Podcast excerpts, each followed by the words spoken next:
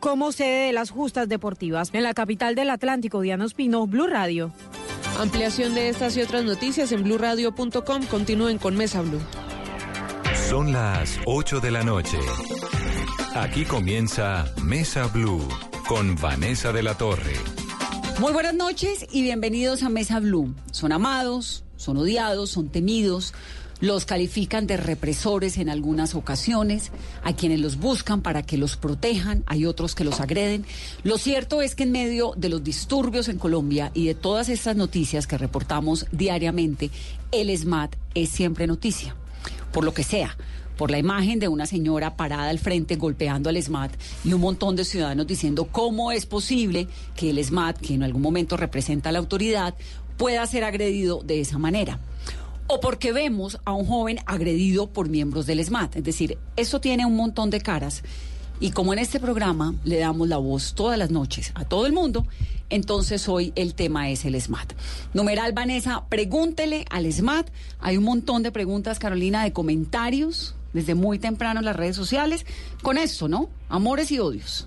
Vanessa, sí, en nuestro numeral de esta noche preguntan, por ejemplo, cómo extender la extralimitación de funciones legales del ESMAT al ingresar a una universidad y más aún cerca al hospital.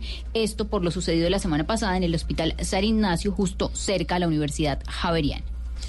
Bueno, el coronel Néstor Raúl Cepeda es el comandante nacional del ESMAT. Bienvenido, coronel. Gracias, Vanessa. Me da gusto tenerlo aquí. El intendente Fabio Arley Gutiérrez del ESMAD también. Bienvenido, la subintendente Diana Carolina Artega. Buenas noches, Vanessa. Bienvenida. Y el patrullero Fischerson Gómez. Muy buenas noches, Vanessa. Y John Freddy Murcia, que es el hombre vestido del ESMAD. Muy buenas noches, Vanessa. Muchas gracias. ¿Cómo están? Excelente, excelente, Vanessa. Eh, aportándole a nuestro país, haciendo las cosas por nuestras familias, queriendo que nuestro país cada día sea mejor y por supuesto decirles a todos nuestros oyentes que nosotros somos unos seres humanos de carne y hueso, pertenecientes a la mejor institución que existe, pensaría que en el mundo entero, porque estamos para servir.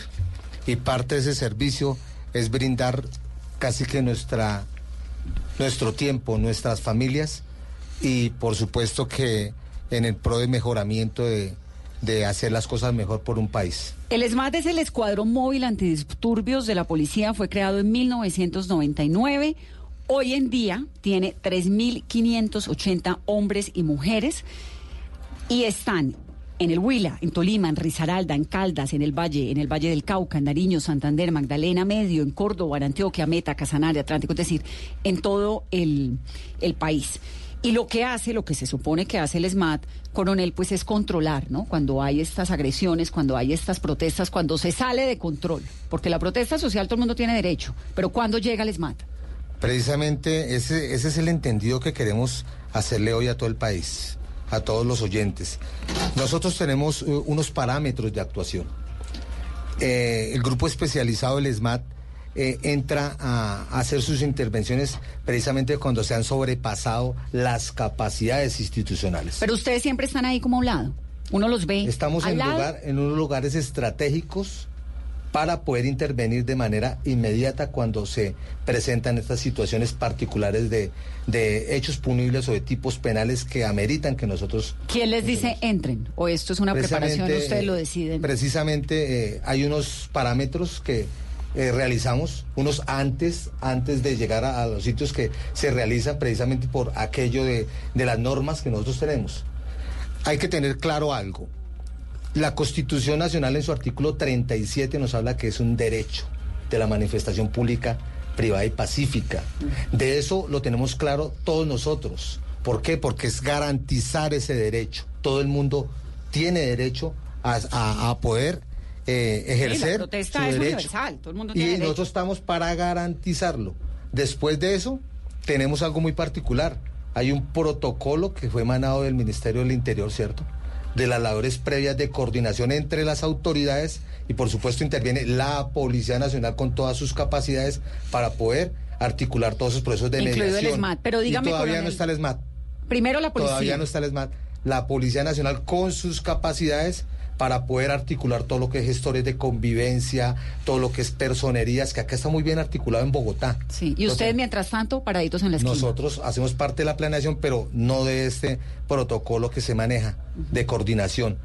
Tenemos otras situaciones muy particulares, que es el código de policía donde claramente nos dice cuándo podemos actuar y cuándo no. Pero ¿quién les dice? ¿Esto ocurre Los en la mitad de la protesta? Es decir, cuando, cuando la situación se va descontrolando, porque además todo lo vemos. digamos, Uno es periodista y uno lo Sí. transmite en vivo o lo cubre y uno dice, esto se está poniendo feo.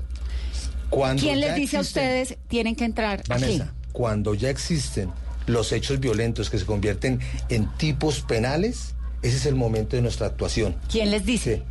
El comandante o, o, por supuesto el alcalde que está necesita que por favor le restablezcamos el orden público en lo territorial. ¿Qué es restablecer el orden público? Restablecer el orden público es cuando ya se sale de contexto cualquier situación, bloqueo de vía, tipos penales que verdaderamente, o lanzamiento de objetos contra los que están estipulados en el Código Penal. Ahí entramos Papa bomba.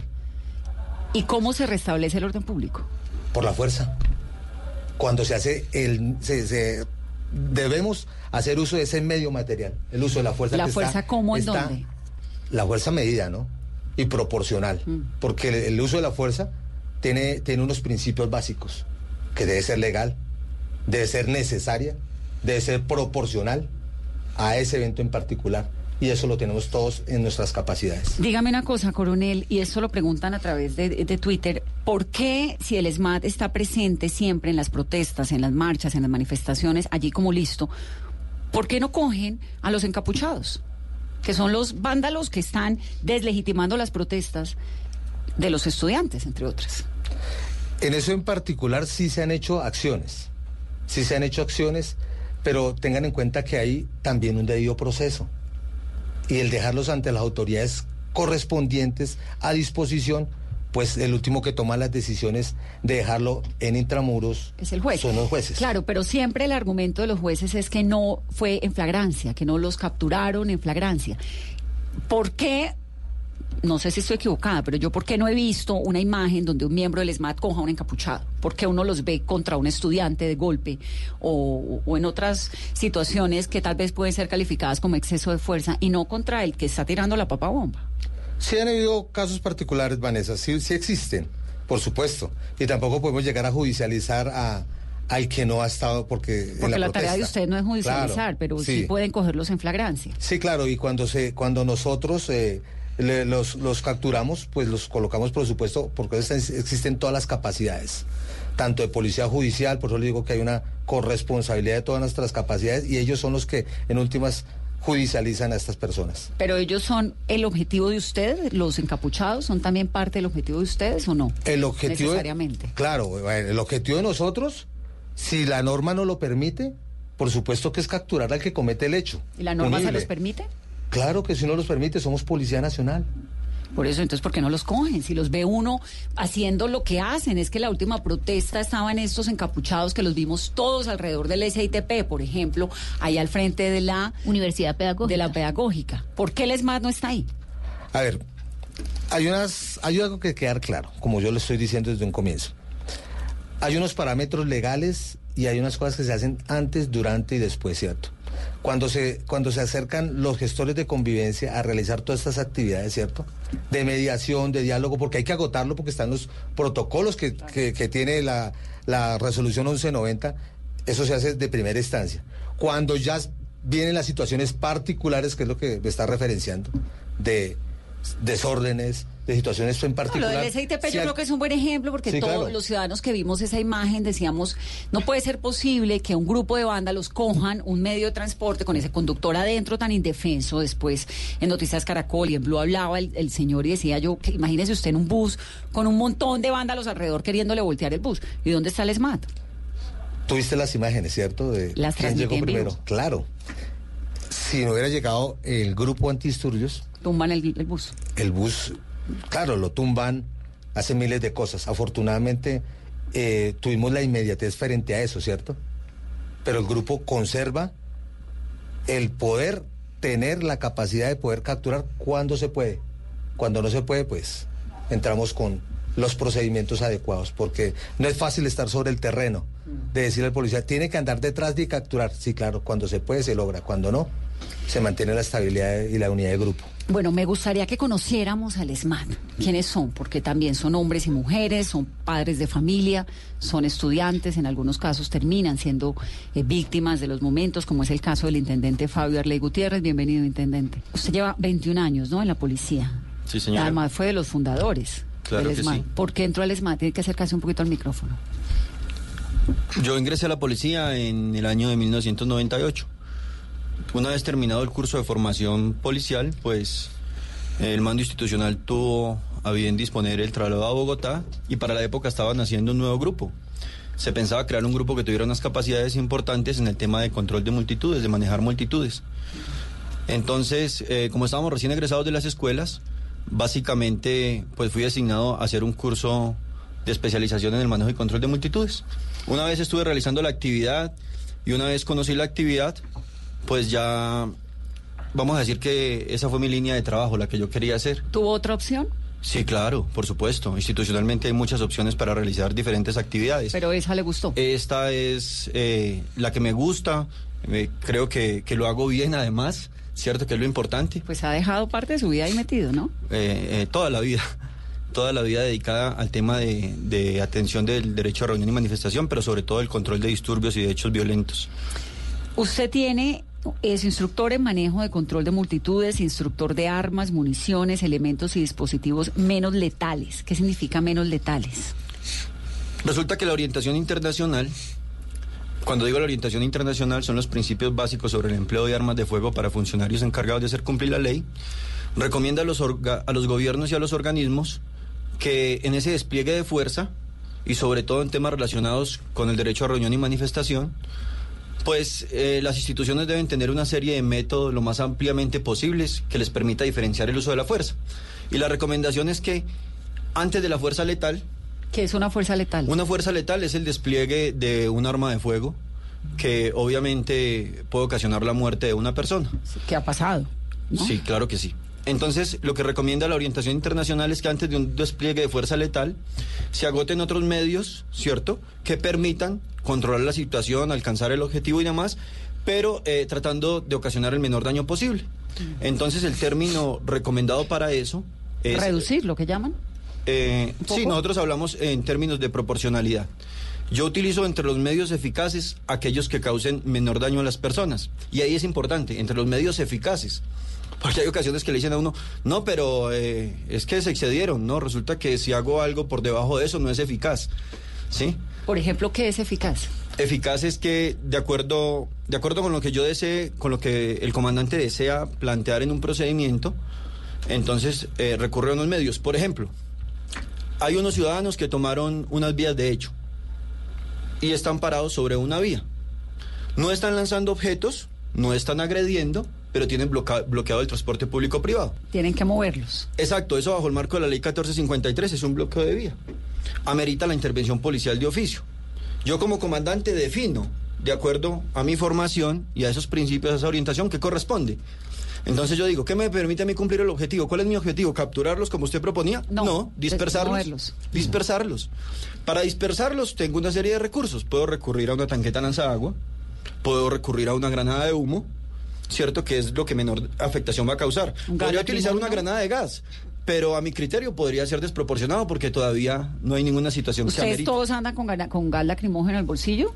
Eh, sí, dentro de, dentro de las secciones, dentro de las secciones, hay unos roles de operadores de armas menos letales. Y esos funcionarios cargan agentes lacrimógenos. Sí, supongo que adentro del SMAT, coronel, hay unos, tal vez cargos, supongo, hay unos que tienen... eh, Unos roles. Unos roles. Sí. Hay unos que están armados con armas de fuego, otros con gases lacrimógenos, el otro que maneja la tanqueta del agua, ¿no? Armas de fuego no. ¿Armas de fuego no tienen? Nosotros no manejamos armas de fuego. Entonces, cuando armas hay- menos letales. Que son el Que gas es el lanzador de gas. Entonces, cuando hay heridos gas. graves, ¿es por qué? De nosotros eh, utilizamos las armas que están autorizadas como lo que estamos referenciando las menos letales, ¿cierto? Pero cuando ocurre un hecho en particular, pues ya es son circunstancias que Pero mire, por ejemplo, hay, no- hay unos datos ¿no? Eh, del CINEP. Desde la creación en el 99 hasta el 2014, el SMAT ha estado vinculado con tres episodios de muerte. Ya voy a contar que ustedes también han tenido episodios de violencia contra ustedes. A esa cifra hay que sumarle la muerte de Luis Hernando Sáenz, que la recordamos, esto fue en el paro camionero del 2016, y la de un indígena incluso menor de edad el 9 de mayo del 2017 en Corinto, en el Cauca. ¿Qué pasó ahí? Esto fue, esto fue, no, no quiero entrar, digamos, en el detalle específico porque hay unas investigaciones de la fiscalía, pues, y unos, unas decisiones ya hace mucho rato con estos casos, pero quiero es como entender operativamente quién dispara. Si ustedes no tienen armas de fuego, ¿es la policía o es qué? No, O- si, o si es me, las- si sí, permite, eh, resulta que nosotros vamos a hacer las intervenciones. La orientación Intendente inter- Fabio Arley Gutiérrez. Sí, señora. Eh, la orientación internacional y la normatividad nacional permite el despliegue de fuerza letal en esas circunstancias. Pero la Policía Nacional ha tomado unas medidas precisamente en ese ánimo de garantizar y de evitar un uso desproporcionado de la fuerza. Entonces, para ese caso, nosotros nos llevamos armas letales. Tenemos un dispositivo de seguridad de la misma policía que nos brinda la seguridad a nosotros frente a ataques con explosivos y con armas de fuego, que además son muchos. Con frecuencia estamos expuestos a que eh, de entre los ciudadanos salga uno, esgrima un arma y nos dispare o los ataques con, con explosivos. Esos hechos particulares que usted nombra eh, son materia de investigación, ¿cierto? Yo con seguridad le digo que nosotros a los disturbios, a, la- a los diferentes procedimientos que vamos, no llevamos ningún tipo de arma letal. En algunos casos muy particulares y en situaciones muy adversas y donde hay una, una fuerte influencia de grupos armados ilegales y demás, las utilizamos en los desplazamientos. Para Obviamente llegar a los lugares. para llegar a los lugares. Ustedes obviamente todos tienen entrenamiento en armas letales. Por supuesto que sí, todos somos policías. claro, son todos, claro. Sí, pero entonces, eh, frente a hechos, esos hechos particulares, pues son materia de investigación. Pero eh, ha sido difícil el tema de, de establecer porque, pues precisamente no hay, no hay un responsable porque nosotros no las hemos accionado y la Policía Nacional no, la- no las ha accionado. En casos muy particulares como eh, eh, la atención en el Cauca, hemos sido objeto de ataques con fusiles por parte de personas que ya no, o sea, a mi criterio ya no son manifestantes, ya son ciudadanos con otra- con otras intenciones. Y frente a ese, a esos ataques letales, pues la policía, obviamente, ha hecho un despliegue de fuerza. Claro. Pero no a, a ciudadanos que están en el derecho a reunión de manifestación, sino en ejercicio legítimo de defender la vida de los policías. Intendente, ¿qué fue lo que le ocurrió en el 2012? El 11 de octubre del 2012 eh, estaba teniendo unos disturbios a- acá en el centro. En Y Bogotá. f- sí, señora. Y la sección fue requerida para atender un procedimiento en la universidad eh, de la sede, la, la sede de la Universidad Distrital del Sur, en Candelaria la Nueva. Pues básicamente llegamos, eh, habían unas personas eh, manifestándose, algunos tenían sus rostros tapados, lanzaban objetos, eh, lo que siempre sucede en un disturbio, tratando de alterar convivencia, ya tenían la vida tapada, y básicamente en esa tensión y en ese control de disturbios, eh, una piedra me golpeó en el casco, rompió la visera, me La visera es el- La visera es lo que me, me protege protege en la, la parte del rostro, que es un policarbonato transparente, además muy fuerte. Pero la rompió y me ocasionó múltiples fracturas en la cara. Eh, me perdí la sensibilidad en la parte izquierda del rostro y perdí la visión en el ojo izquierdo. ¿Para siempre? Sí, para siempre. Quedé con, vamos a decir que solo percibo luz, ¿no? No veo nada, solo luz, entonces quedé con un tema de sensibilidad a la luz fuerte. Y, y ya, eso fue lo que sucedió. Un riesgo asociado a la actividad. Y cuando ustedes tienen que entrar a estos disturbios y a estas protestas que se están saliendo de control, ¿les da susto? Por supuesto. Vanessa, por supuesto. Somos seres humanos y, y, y nosotros, claro, y, y tememos por, por las lesiones que nos causen. Por supuesto, estamos preparados, hemos hecho diferentes cursos para estar cada día más preparados frente a estas situaciones que presentan el país y más en estos disturbios. Pero por supuesto que nosotros pensamos en nuestras familias. ¿Usted tiene, pensamos en coronel, regresar esposa, bien. hijos? Claro, tengo mi, es- mi, mi esposa de hace 28 años ¿Y tiene que me acompaña. Tengo dos hermosos hijos que estudian periodismo en la Universidad de La Sabana. Sergio y Juliana que están allá. Mándemelos aquí, yo se los... Claro, se los voy a enviar. Mi hijo precisamente hace prácticas eh, el otro semestre, entonces estamos buscando dónde va a hacer las diferentes prácticas. Y se preparan con... Me, me parece interesante ahondar en este tema del, del... Sobre todo a usted que le ocurrió, intendente, ¿no? Me ocurrió muchas veces. Lo que pasa es que ahorita estamos hablando un poco sobre la actividad. Eh, lo que pasa es que aquí hay un componente para estar en el escuadrón, hay un componente importante de ocasión. Eh, la gente no lo percibe así, ¿no? La gente, hay una desinformación en gran parte de la sociedad, pero pero ejercer la actividad tiene muchos riesgos y tiene mucho claro. sacrificio. Usted ahora decía, ¿les da miedo? Sí, pero, también son los chicos malos, digamos, de lado y lado. ¿no? Pero, pero sí, pero, pero si me permite, es que nosotros, nosotros llegamos a controlar ciudadanos violentos. El ejercicio de nosotros es con ciudadanos violentos, no con el ciudadano que está ejerciendo el derecho. Yo estuve 15 años en la fila, nunca recibí una orden, nunca fui llevado a realizar una ¿Qué es intervención. la fila? En la fila es haciendo real- eh, actividades operativas, viajando por todo el país, atendiendo disturbios desde la Guajira hasta el Amazonas, desde allá del Chocó hasta, hasta el Catatumbo, y nunca recibí una orden de desplegar fuerza contra ciudadanos que están ejerciendo el derecho de acuerdo a lo reglado. Siempre la intervención sea bajo unos hechos de violencia, es más. Hay un, hay un desplazamiento muy largo o hay una marcha que abarca muchos kilómetros. Y si dentro de esa marcha hay un brote de violencia, la intervención policial va enfocada a ese, a ese, a ese brote de violencia, no a toda la marcha, a dispersar a todo mundo. Entonces, pero a uno le da, le da miedo llegar, le da miedo meterse en problemas, porque es que nosotros somos responsables por omisión, por extralimitación, le da Tienen miedo una- tener que tienen un asumir... entrenamiento en derechos humanos y, y quiero hablar del tema de los derechos humanos.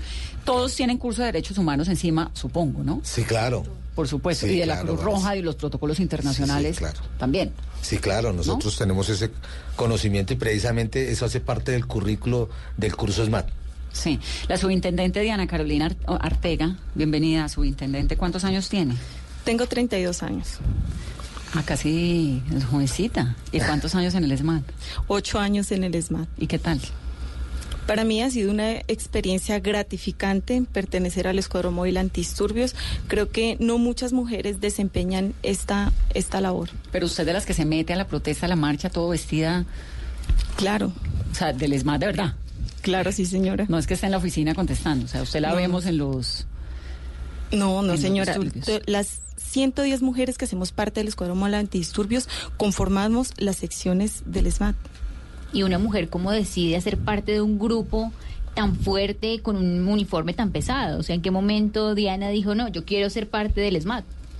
Mm, bueno, eh, ingresé a la policía en el año 2006. Trabajé cinco años en vigilancia en diferentes lugares en, en la policía y decido ingresar al Escuadrón Móvil Antidisturbios porque siempre he sentido una admiración por la labor que realiza el escuadrón. Pues a raíz de que mm, se incrementa la protesta, se evidencia que se vienen vinculando más mujeres, niños, niñas, adolescentes, personas de la tercera edad a las manifestaciones, a los disturbios. Por eso pues se crea, se conforma el primer escuadrón femenino, pues al que decido hacer parte. ¿Y es parejo a los hombres? Es igual, el entrenamiento, eh, la capacitación, la- la- las funciones que desarrolla un hombre y una mujer SMAT son iguales. Es más, un manifestante no, no diferencia una mujer de un hombre dentro de un disturbio. Es que en un disturbio no se diferencia nada. Eso es lo que pasa, ¿no? Que termina siendo unos niveles de agresión donde todo el mundo pierde El la control. sensatez, el control. Entonces los unos gritan, los otros tiran, la papa, los otros terminan metiéndose al hospital San Ignacio. Pero me sorprende un montón una mujer ahí parada. ¿Son 10 mujeres? ¿110? 110 mujeres a nivel nacional, estamos divididas en las diferentes móviles. ¿Y qué hace que una mujer pueda entrar y otra no? Supongo que muchas se presentan o no tantas. Primero es voluntad. También pues se, se, se realiza pues un proceso de incorporación que lo realiza la Policía Nacional, pues se miran diferentes aspectos, tanto la parte física como la parte psicológica, eh, cómo, se, cómo se desempeñaría en una situación de, de estrés. Y físicamente las mujeres pues somos más delicadas, ¿no?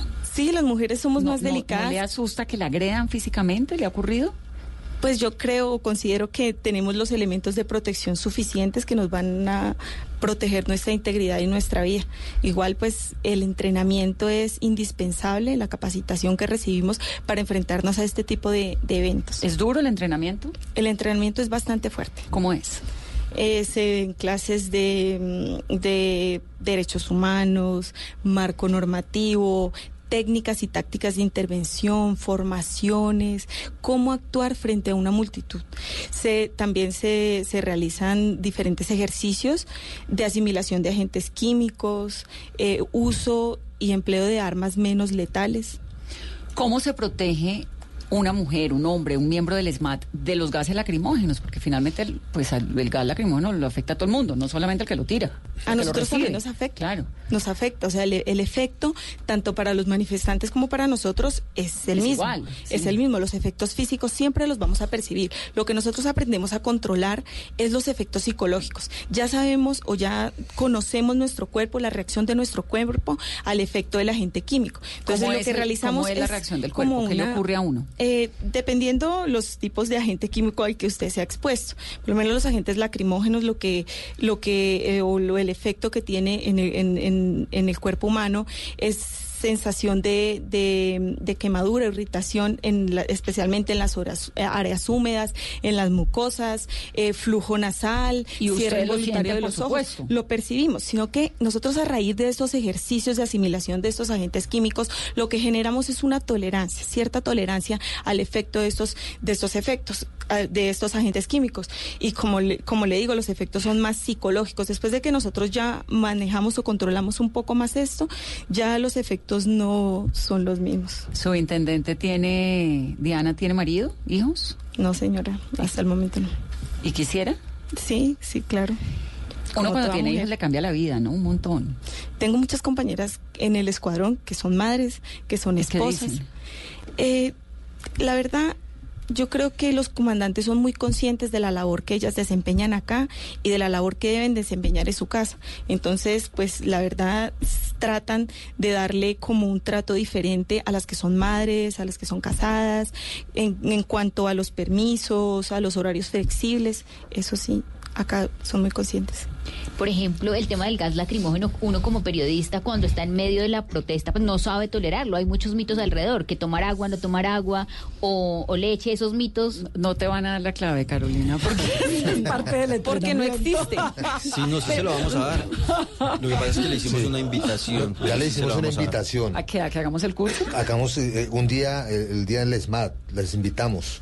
Quedan cordialmente invitadas. Eh, Es maravilloso, Vanessa, se lo puedo asegurar. Es una experiencia única. Sí, Bueno, yo tengo un curso de corresponsal de guerra invitados. encima y me parece una cosa tenaz, durísimo. Es decir, todo lo que tenga que ver con la supervivencia en esos momentos donde la gente está perdiendo, porque lo que pasa es que la adrenalina de la violencia es tan incontrolable que realmente se pierde la noción de todo. Por lo menos a los del lado de allá, no sea a los del lado de acá. Digamos, a usted les pasa también que en un momento Diana siente que esto se está saliendo de control. ¿Le pasa? ¿Lo, siente? Digamos, por, cuando... por los efectos de, Sí. de los agentes químicos. De todo, de la protesta, de, De la, la gente, protesta, de, la, por- de la violencia, de todo lo que ocurre en un desmadre de estos. Sí, Sí, de querer algunas. de pronto salir corriendo. Algunas veces, eh, como decían mi, mi coronel, mi intendente, nosotros siempre vamos a sentir miedo.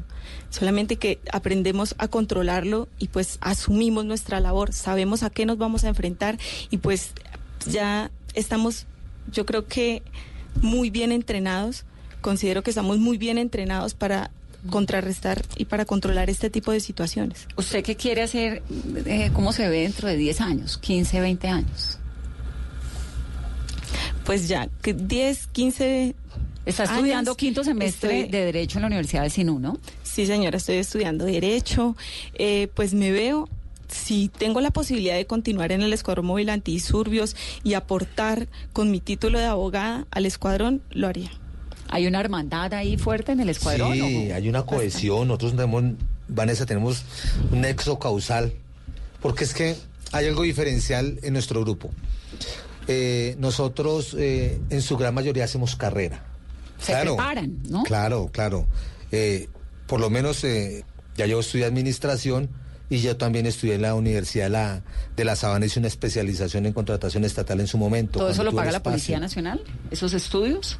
Algunos, algunos hay unas becas especiales, precisamente tenemos aquí a, a- al patrullero Fischerson que, que está estudiando en la Universidad Javeriana. Sí, estaba Él está haciendo una eso. maestría en este momento, él es psicólogo. ¿Y cómo le va a un psicólogo, patrullero Fisherson Gómez, en el SMAT? Eh, ¿Para qué le sirve la psicología en esos momentos de tanto desmadre? Como manifestaba mi coronel, me encuentro actualmente realizando una maestría que tuvo a bien la policía otorgarme eh, por el esfuerzo realizado en el trasegar institucional en seguridad y salud en el trabajo en la Universidad Javeriana. ¿Qué Eh, hace un psicólogo en el SMAT? Explíqueme un poquito por qué quiso estudiar psicología. Usted primero entró a la policía y luego a la universidad, ¿verdad? Sí, señora. ¿En qué momento y por qué decide estudiar psicología? Em, como decía mi coronel, por la dinámica institucional hemos he trabajado en diferentes sitios de la Policía Nacional. Eh, en su momento, por lo, lo sucedido en el 2013, la institución decide fortalecer el, el escuadrón móvil antidisturbios, ya que se da cuenta que en su momento fue eh, una connotación a nivel nacional. Negativo. Sí, señora. Entonces fortaleció con hombres y mujeres que, que deseáramos, que tuviésemos vocación por pertenecer al grupo. En su momento yo me encontraba en cuarto semestre. eh, el grupo me acobijó, como manifestaba mi coronel. Eh, el grupo, nos utilizamos mucha hermandad. Cuando llegamos al grupo en las diferentes comisiones y en los diferentes sitios a nivel nacional, somos muy hermanos, porque compartimos y departimos la gran mayoría del tiempo. Entonces, eh, yo me encontraba ya en cuarto semestre y los comandantes en su momento tuvieron a bien dármelo- darme la oportunidad de continuar con mis estudios profesionales y gracias a Dios. ¿Y en cuando el- se gradúe usted quiere seguir en el SMAT o quiere ser Sí. psicólogo solamente? No, ¿O quiere pero por supuesto. No, no, yo, yo actualmente, eh, yo ya realicé el pregrado. En este momento me encuentro la realizando la maestría. maestría. No, claro, por supuesto. ¿Quiere seguir? Claro, sí, señora. Bueno, tengo que hacer una pausa rápidamente, ya regresamos, estamos, numeral Vanessa, pregúntele al SMAT. Estamos leyendo todas sus opiniones y sus comentarios, volvemos en breve. Estás escuchando Blue Radio, un país lleno de positivismo, un país que dice siempre se puede. Banco Popular. Para que puedas cuidar tu salud de forma fácil y cómoda y tengas un experto siempre a tu lado, tenemos una tarjeta de crédito con asistencia de traslado a citas médicas. Solicita tu tarjeta de crédito Diamante Banco Popular para pensionados en nuestras oficinas y disfruta beneficios exclusivos diseñados para una generación que lo merece todo. Banco Popular. Somos Grupo Aval. Vigilado Superintendencia Financiera de Colombia. Todos tenemos un reto, algo que nos impulsa, eso que nos hace levantar de la cama todos los días, un sueño que nos lleva al límite y nada más importa. No importa el dolor, ni la frustración, no importa el tiempo. Un reto que es a la vez nuestro combustible y nuestra obsesión. Porque nada se consigue de la noche a la mañana. Este es mi reto. ¿Cuál es el tuyo? Pasta Sonia, sabor y energía que te hacen mejor. Trabajamos pensando en usted.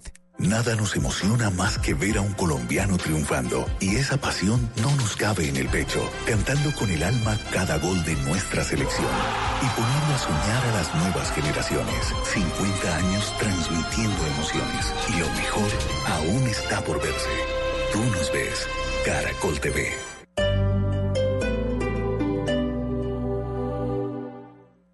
Este sábado en Casa Blue vamos a hablar de casas rodantes y tendremos al actor Andrés Juan que decidió irse a vivir en una casa rodante con toda su familia un año recorriendo América Latina. ¿Cómo pelea con la mujer? ¿A dónde sale corriendo Andrés Juan? ¿Cómo es la educación de los niños? ¿Qué comen? Bueno, vamos a estar aquí este sábado con Andrés Juan. Ustedes no se lo pueden perder porque para para contarnos en Casa Blue qué hace en el día a día en esta casa rodante. Y ustedes paren también porque los esperamos en Casa Blue sábados 10 de la mañana en Blue Radio. Casa Blue, este sábado a las 10 de la mañana por Blue Radio y bluradio.com. La nueva alternativa. ¿Quién dijo que nunca se debe mezclar el trabajo con el placer? Sang Young presenta Rexton Sports. Una pickup que fusiona lo mejor de ambos mundos. La rudeza de una pickup con la comodidad de una camioneta de lujo. Súbete a una y descúbrelo. Sang Young.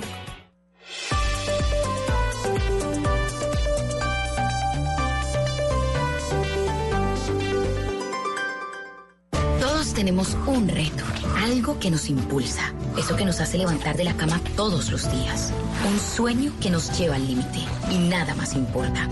No importa el dolor, ni la frustración, no importa el tiempo. Un reto que es a la vez nuestro combustible y nuestra obsesión. Porque nada se consigue de la noche a la mañana. Este es mi reto. ¿Cuál es el tuyo? Pasta Sonia. Sabor y energía que te hacen mejor. Trabajamos pensando en usted. Continuamos en Mesa Blue. Numeral Vanessa, pregúntele al SMAT, Carolina. Pregunta Sergio Fernández que en qué van las investigaciones contra los policías que se infiltraron en la marcha estudiantil y protagonizaron actos de vandalismo. ¿En qué van esas investigaciones, coronel? Bueno, a ver. ¿Por qué un policía se va a infiltrar en una marcha como vándalo? Esa es la pregunta que nosotros deberíamos estarle devolviendo al, al- al- al oyente, ¿cierto?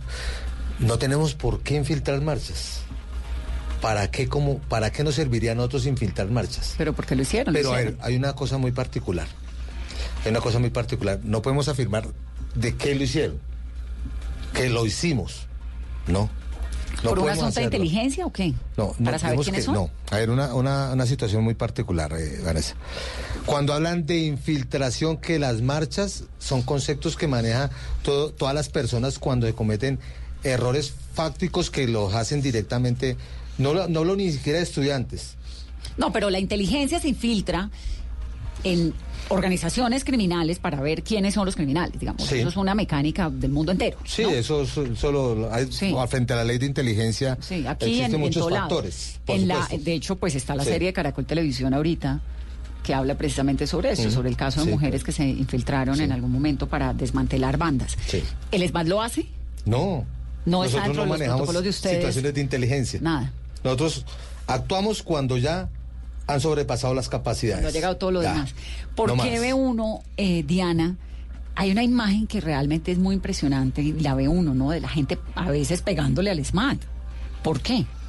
Digamos, ¿cuál es el límite que le dan a ustedes en los protocolos de respeto a los derechos humanos, etcétera, para que en un momento de esos no los reduzcan? Tal vez es el término como estaban enseñando hace unos momentos, el control no letal, ¿cómo es? Para, para no hacer un despliegue de fuerza Un frente, frente a esa violencia que están ejerciendo. Sí, ¿por qué permiten que un ciudadano les pegue? Por ejemplo, les pegue al, al, al casco. ¿Sabes de qué, de qué te estoy hablando? Sí, generalmente eh, cuando los manifestantes se acercan de esa forma a los policías, generalmente no es el SMAT, son policías de cualquier otra unidad con su protector corporal o su protector para... ¿A ustedes para- no les hacen eso? A nosotros generalmente no se nos acercan de esa manera. Además, Porque les eh, tienen miedo. No porque nos tengan miedo, es porque nosotros sí hacemos el uso cuando ya consideramos que ya se están presentando actos de agresión o actos de violencia hacia nosotros. Nosotros hacemos uso de las armas menos letales. De inmediato. de los agentes Digamos, a usted se le acerca a un tipo, un, un manifestante, a agredirla y usted inmediatamente le saca un gas lacrimógeno. Mm, Si nos va a agredir, si va a agredir a alguno de nuestros compañeros, inmediatamente Es que- nosotros es que hacemos uso de los elementos. Y es que el ejercicio no es tan sencillo.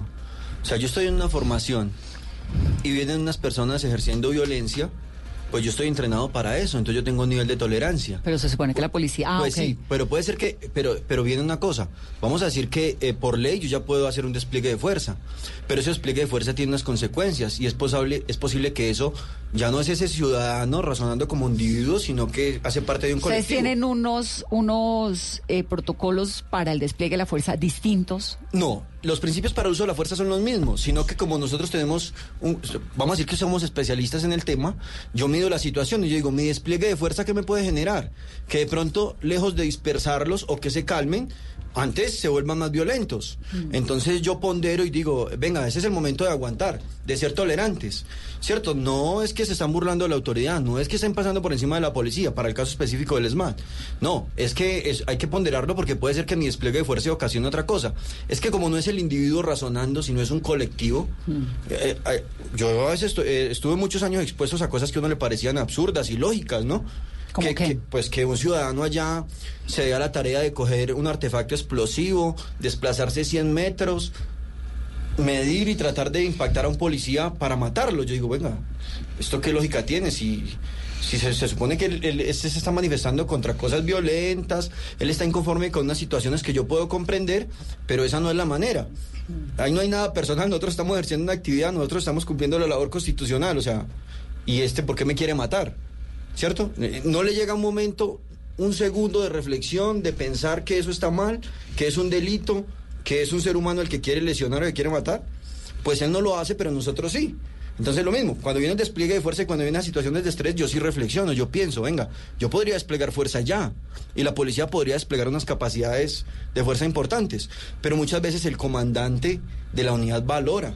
Pero el comandante en dónde está en ese momento, porque hay un montón, digamos, cuando hay un, un episodio de tanta alteración, uno se va con lo que tiene, ¿no? Digamos, si yo en una transmisión en vivo, no necesariamente, o tal vez sí, pero no necesariamente, hay, hay apelo, digamos, al instinto que tengo como periodista de ver cómo cubro, qué hago. Supongo que a usted les ocurre un poco. Tenemos, tenemos jerarquía y, y- y organización. Sí, porque mientras Desde le dan la parte orden, estratégica haga, ¿no? y táctica, Vanessa, por lo menos.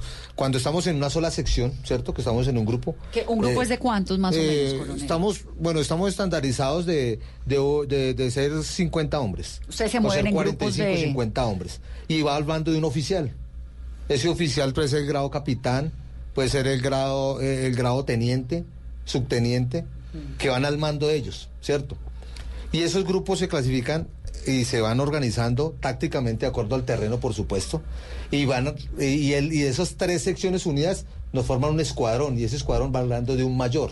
¿Cuántos tiene, cuántos miembros tiene el escuadrón? 154 hombres, puede llegar a tener esas las tablas TOC que nosotros manejamos, 154 hombres, y va, va al mando de un mayor. Por supuesto que cuando ya avanzan de más escuadrones, puede llegar a ser al mando de un teniente coronel. Claro. Y cuando es más grande la magnitud, pues por supuesto que viene ponderando en grados. Pero siempre la orden, como lo, me lo explicabas, me lo preguntabas ahora, eh, la orden cuando dicen que debemos hacer la intervención, siempre reposa en manos de los señores comandantes de departamento y comandantes de metropolitana que van en coordinación directamente vía radio Claro. con los comandantes de sección, con los comandantes de escuadrón y se dividen esas responsabilidades. Por supuesto que hay una sola sección interviniendo, después de terminado todas esas intervenciones, hay unas responsabilidades que tenemos nosotros. De esa sección, ese comandante debe saber cómo fue que actuó y qué, qué gastó durante, qué material gastó asignado y de acuerdo y cómo tiene que rendir informes ejecutivos. Y esos informes ejecutivos siempre son a la luz propia de todos los entes de control. Eso, esos informes se hacen cómo y cuánto. Terminado el procedimiento. Ese mismo día o después, ¿no? Porque supongo que Terminados terminan los agotados, ¿o no? procedimientos, terminados los procedimientos, terminados los procedimientos se recopilan porque también tenemos elementos materiales de prueba porque nuestros cascos ya tienen tecnología, ya tenemos eh, Cámaras. cámaras y ya tenemos situaciones particulares que grabamos nuestros procedimientos. Mm. Entonces, esos elementos materiales de prueba vienen dentro de esos informes ejecutivos y cuando los entes de control nos solicitan a nosotros todos esos elementos, eh, informes ejecutivos, precisamente los de la semana pasada, ya hoy estábamos presentando todos Una esos parte de la investigaciones, claro. Y, de- y- y le debemos presentarlo, es una obligación presentarlo, porque para eso estamos. Intendente Fabio, ¿en qué momento definen qué vamos a usar? Eh, ¿Gas lacrimógeno, bomba aturdidora, chorros de agua de la tanqueta o disparos eh, con las bombas de goma? Eso se define, todos los casos son diferentes y lo define el comandante y los operadores de las armas de acuerdo a la situación que se esté presentando. Pero básicamente para tomar esa, esa decisión tiene en cuenta tres cosas. Que sea necesario, que sea legal y que sea proporcional. Y con base en eso, pues dentro de su gama de recursos o dentro de los recursos a disposición, determina cuál es el que corresponde utilizar y que sea proporcional frente al nivel de violencia al que está siendo víctima. Bueno, ahora hay otro caso. No, no, no siempre es que, que estén agrediendo a la policía. Muchas veces el despliegue de fuerza simplemente se hace para garantizar la seguridad de otros ciudadanos, para eh, cubrir un bien público privado, para restablecer una vía. La no- vía, lo que nos decíamos ahora. Exacto. A usted le ocurrió un episodio, intendente Fabio Arley, con su hermana, ¿no? Sí, ¿Su señora. hermana era líder sindical o es? Eh, era. Era líder Sí, sindical. ella hacía Pues sí, parte- con el hermano en el ESMAD cualquiera se retira. No, al contrario. no, resulta que, que ella hacía parte de, del sindicato del Hospital San Félix en la Dorada Caldas. Y hubo en algún momento Sí, por una ahí en el protesta año- al sindicato y ella estaba en el sindicato y usted en el ESMAD. En el año 2001 ellos tomaron vías de hecho, pues les adeudaban unos meses que no De les trabajo, cancelaban, horas las extras. primas. Las situaciones que viven muchas, muchos, muchos ciudadanos y básicamente requirieron el ESMAD para una intervención. Entonces ya una vez yo estaba en La Dorada, entonces la llamé a saludarla, pues ella no sabía que yo estaba allá. ¿Qué más, hermana? ¿Cómo está? ¿Cómo le va? Tal. Le dijo, no, aquí estoy con el- protestando y llegaron estos... Sí, eh, acá estoy tenemos esta situación, pues yo la conocía ya porque frente a esa situación pues toda la familia llega a aportar económicamente porque ella tiene que seguir viviendo y tiene que suplir sus necesidades. O sea, nosotros conocemos de- del tema de, de necesidades mucho. Entonces, eh, simplemente le dije, no, pero venga, ustedes van a bloquear la vía. No, es que ya estamos aquí. Yo le dije, uy, no me diga eso porque yo ya estoy aquí y yo tengo que cumplir con mi deber también. Usted sabe que... Y yo respetuoso de, Con su hermana por teléfono. Claro, hablando por teléfono. Entonces ella me dijo, pues, eh, no, yo sé que ese es su trabajo. Y yo aquí le voy a decir a mis compañeras que, que me le tire una piedra a mi hermanito tiene problemas conmigo. Pero ¿cierto? fuerte, ¿no? Es fuerte, pero, pero es, es- entonces es lo que la gente desconoce. Pero usted en ese episodio en el 2001, ¿de qué lado estaba? ¿El de su hermana sindical que sabe perfectamente las condiciones por las cuales está protestando? No, en el cumplimiento del deber legal. Lo que pasa es que nosotros, nosotros comprendemos que el origen de la mayoría, o yo en mi caso particular, el origen de muchas o de la mayoría de manifestaciones es un origen legítimo. Y vamos a decir que puede ser la insatisfacción de unas necesidades. Y está bien que marchen y que se reúnan, eso está bien. Lo que no está bien es la vía de hecho y la violencia. Hasta ahí ya no comparto. O sea, yo conocía la situación de mi hermana, pero a cuenta de que ella tiene una dificultad y va a poner en dificultad a sus vecinos, va a tapar una vía y va a impedir que van a trabajar. Si no molesta, no es protesta. Eso me lo enseñaron los estudiantes la semana pasada que vinieron a Mesa Blue, porque es la forma en la que el país se voltea a mirar. Bueno, está y bien. dice, que- ah, aquí está pasando algo. Si no un- marchan y protestan y no pasa nada. No, pues como es, es- una, como es una cosa de respeto, pues yo respeto lo que piensen. Pero viene la norma. Pero usted por encima de todo, La norma, la, ley, La porque norma. nadie puede ley. estar por encima de la ley. por- es que ese es el otro problema. Eh, nosotros queremos que le apliquen la norma de la ley, pero al vecino o al que vaya. A mí no. No, la ley es para todo mundo y para este caso en particular, claro, pues conociendo las necesidades de fondo. de su hermana, de su Eh, casa. Obviamente, pero el tema está claro.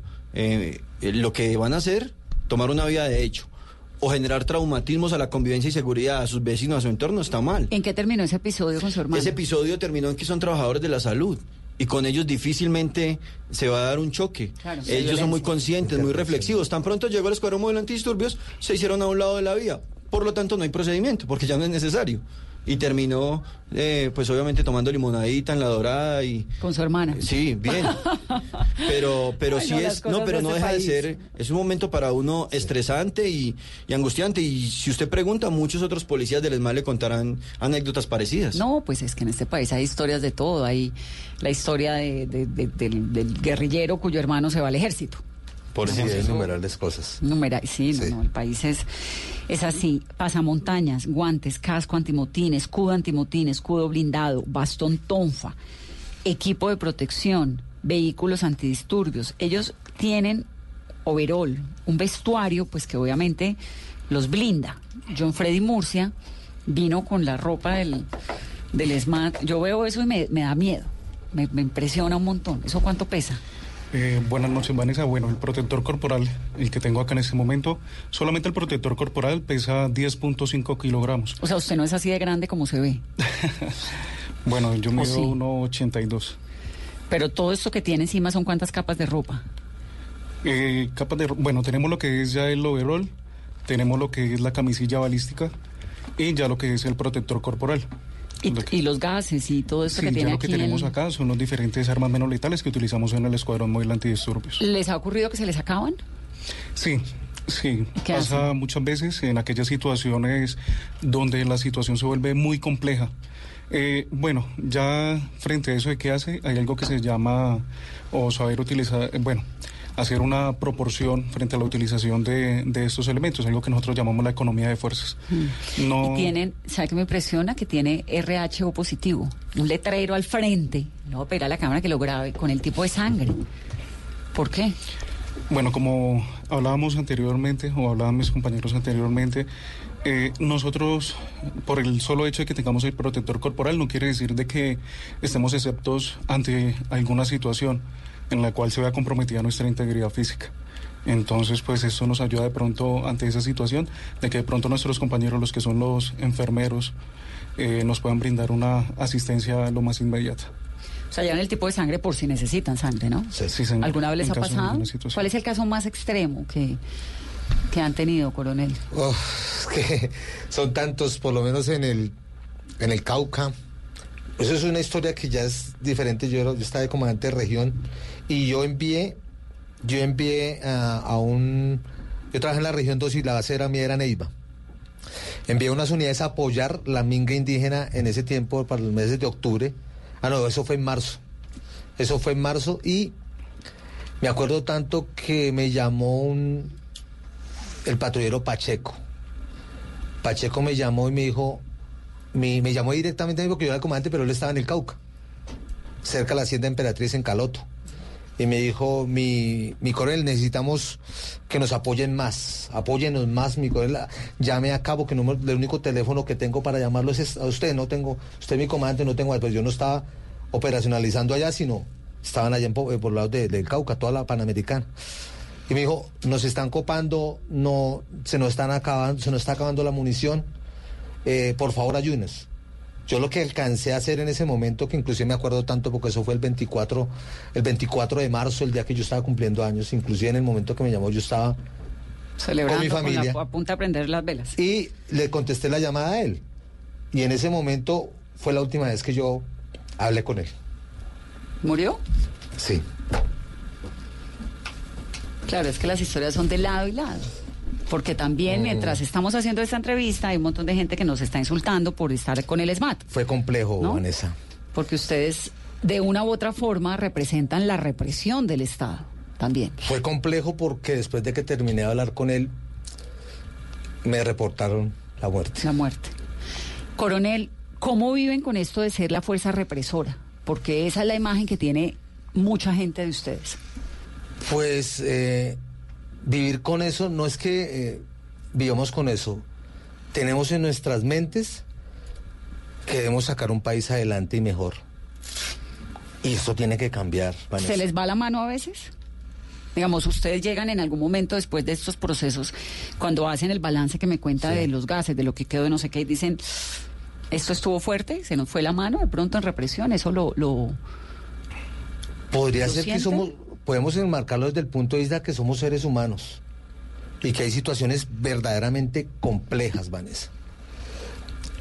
Pero a medida de que ha pasado en estos 20 años, hemos es, tenido diferentes experiencias que nos han ayudado a mejorar, a mejorar nuestros procedimientos, a ser más persuasivos, a planearlos mejor y a dejar las cosas verdaderamente que protejan a nuestras personas y a nuestros ciudadanos. A eso queremos llegar nosotros el día de mañana. Pero no me contestó la pregunta. ¿Le pasa a veces, a- le ha pasado en todos estos años en los que está en el SMAT, que llega a su casa por la noche y dice, ¿se me fue la mano? No he podido decirme eso, antes por el contrario. Digo, me ha faltado para poder que no sucedieran los hechos violentos que han ocurrido y que han dañado bienes públicos o bienes de las personas. Eso sí me ha pasado. ¿Cómo viven, Diana, con esto de... de- Entiendo perfectamente que, que tienen un trabajo y tienen una... Y, y me ha encantado, digamos, como entender lo que pasa dentro del SMAT en este programa, porque creo que esto le abre a uno, lo ayuda a comprender, ¿no? Un poco lo que pasa en una nación, que todo tiene un montón de aristas. Pero ¿cómo vive uno con un montón de gente odiándolo? Yo creo que siempre que escuchamos algún, algún comentario, no sé, de pronto feo hacia nosotros, no siempre es de la gente de bien. Muchas veces eh, llego a la universidad, me comentan alguna situación de que de alguna actuación del escuadrón, algunos apoyando la labor que realizamos con, como otros que de pronto no están de acuerdo con la labor que realizamos. O sea, para mí no todo el mundo está en contra de No, no. nosotros ni en contra de la labor nuestra. Parte y ni parte. me siento odiada por todo por toda la comunidad. Pero por un porcentaje alto sí. Por un porcentaje alto sí, pero yo creo que son más personas que han tomado o las vías de hecho o ya dentro de una manifestación han generado actos de violencia. Y pues obviamente se ha necesitado la intervención del Escuadrón Móvil Antidisturbios para restablecer el orden que se ha visto afectado. Creo que la gran parte de la comunidad que no está de acuerdo con nuestro trabajo son estas personas. Coronel, siempre que hay protestas sale la propuesta de que el SMAT debería acabarse. Miren que yo, eh, Carolina, yo miro y, y observo y también miro las redes, ¿cierto? De las encuestas que realizan. Y me causa a mí pues complacencia en ver que no son, no, no, no es la generalidad. No es la generalidad que digan, es que nos odia todo el mundo, no. Por el contrario, las la gran mayoría de personas de bien felicita al ESMAD porque no ocurrieron hechos vandálicos en la, en la, en la ciudad o hechos particulares, hechos violentos que y nos terminan por agradecer. Hay de todo, ¿no? También a veces se les va la mano. Pero, pero, pero es que, sí, pero es que es un ser humano trabajando. ¿Qué es lo que pasa? Porque eso no se puede desconocer. Cuando, cuando un funcionario de policía, en su despliegue de fuerza, es desproporcionado, eso es un comportamiento individual. Y él responde y él es investigado. No es la institución. Pero no es la institución, no es la doctrina. Y frente a eso, vienen todas unas consecuencias. Se puede quedar sin trabajo, es sancionado, puede ser suspendido. Pero, pero, pero es que ese tema que están tocando, mire, yo, yo desbloqueé una vía en San Victorino, acá. Caracas con 13. Hay una cantidad de personas, vendedores ambulantes, tapando la vía, quemando llantas. ¿Cómo se desbloquea una vía? eh, formaciones y despliegue de fuerza. ¿Cierto? No, es, córrase para allá, por favor, no. No, pero Eso me parece importantísimo recalcarlo. Es decir, el ESMAD llega cuando se han acabado todas las otras Cuando han posibilidades. supera- han superado Cuando ya pasaron no. al por favor, corra, se quite, se venga, haga, ¿no? Ah, Ahí claro, entra. ahí es donde ya se ha agotado todo eso. Pero gestores de convivencia, Pues es que uno los ve y se ve, pues es que uno los ve y ya dice esto es un campo de guerra. Sí, sí, es, es muy la presencia del SMAT y, y la anécdota para el programa. Llego acá y entonces está, uy, ahí está el SMAT, pilas, esa cabina la llenó de SMAT, ¿no? Pero mire que eso también es disuasivo, Vanessa. Hay veces que nosotros, con la sola presencia, claro. eh, se termina el procedimiento, no hay necesidad de hacer nada. No, pues no, es con nuestra sola presencia. se me paró detrás John Freddy vestido de SMAT y le dije, no, tiene que hacerse al lado porque atrás no puedo, me, me- me siento ya. Pero mire que eso es importante porque no tenemos que desplegar fuerza. Acción disuasiva, solamente presencia, importantísimo. Lo mejor que nos puede pasar a nosotros es que no haya procedimiento. Por eso es que es importantísimo que exista la mediación, el diálogo, todas esas situaciones antes y si se puede resolver de ese sentido, bienvenido sea. Coronel, y la otra semana nuevamente hay marchas de estudiantes, el Bueno, jueves. ¿Cuál es el mensaje a los estudiantes? Del lado de los estudiantes, el mensaje ha sido sin violencia. Es que es el que siempre departimos nosotros con las normas. Cumplamos la ley. Cumplámosla. Y no hay otro paradigma diferente. Y estamos para cumplirla y hacerla cumplir. Y si no la hacemos cumplir, somos omisivos y también somos investigados. Pues ojalá la semana entrante, el jueves, que hay esas eh, marchas y, y esas manifestaciones nuevamente, el 10, ¿no? Jueves 10, sí. No tenga que entrar el SMAT. No tengamos Sería que- maravilloso. No tengamos Ese debería ser el llamado, ese debería ser Sería, el sería llamado. lo ideal. ¿El SMAT se metió al Hospital San Ignacio? No. Utilizamos, como lo explicó Fabio acá, utilizamos la fuerza medida con una, una granada, y ustedes creo que lo vieron en los medios, una granada que era de color verde, ¿cierto? Mm. Sí, que pero esa imagen, esa de imagen del hospital, un hospital Claro. público, la entrada de urgencias en una universidad privada. que es Vanessa, la ¿sabe qué sucede con la granada fumina? Se lo voy a Eso explicar. es muy fuerte, coronel. No, o sea, ante la luz de lo que los que no conocen, pero cuando utilizamos, como lo explicó acá eh, Fabio, la fuerza medida. ¿Cómo es la fuerza medida? Yo no puedo ir, ir a un hospital cerca, hay unos manifestantes y botar una, laga- una granada lacrimógena. Por Dios, no está en nuestras capacidades hacerlo. ¿Por Entonces, qué? ¿por qué lo hicieron? Le estoy explicando. Tenemos granadas fumígenas disuasivas. ¿Cuáles son? Las verdes que no causan absolutamente nada, son de humo. Son de humo, porque sabíamos que había un hospital cercano y ustedes lo vieron en los medios. Granadas verdes. Claro que ya le estamos diciendo a todo el mundo, cuando salga de color, no hay ningún problema. Eso no lo comentamos a todo el mundo. ¿Por qué no lo comentamos?